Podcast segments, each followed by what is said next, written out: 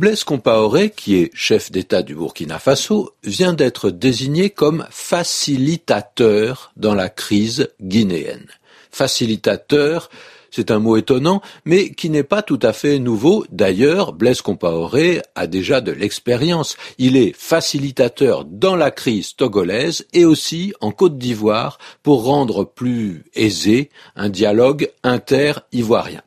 Alors, le sens de ce mot facilitateur n'est pas difficile à deviner. C'est bien pour ça qu'on en fait notre mot de la semaine parce qu'on en parle. Le facilitateur, il est là pour faciliter.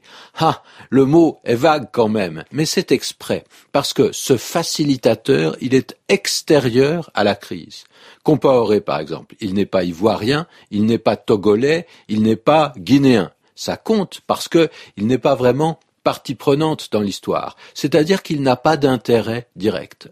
En même temps, il n'est pas totalement étranger, il est africain. D'autre part, il est chef d'État, il a cette expérience de responsable politique, peut-être qu'il peut faciliter une réconciliation. On utilise ce mot en français parce qu'il existe déjà en anglais, c'est un calque.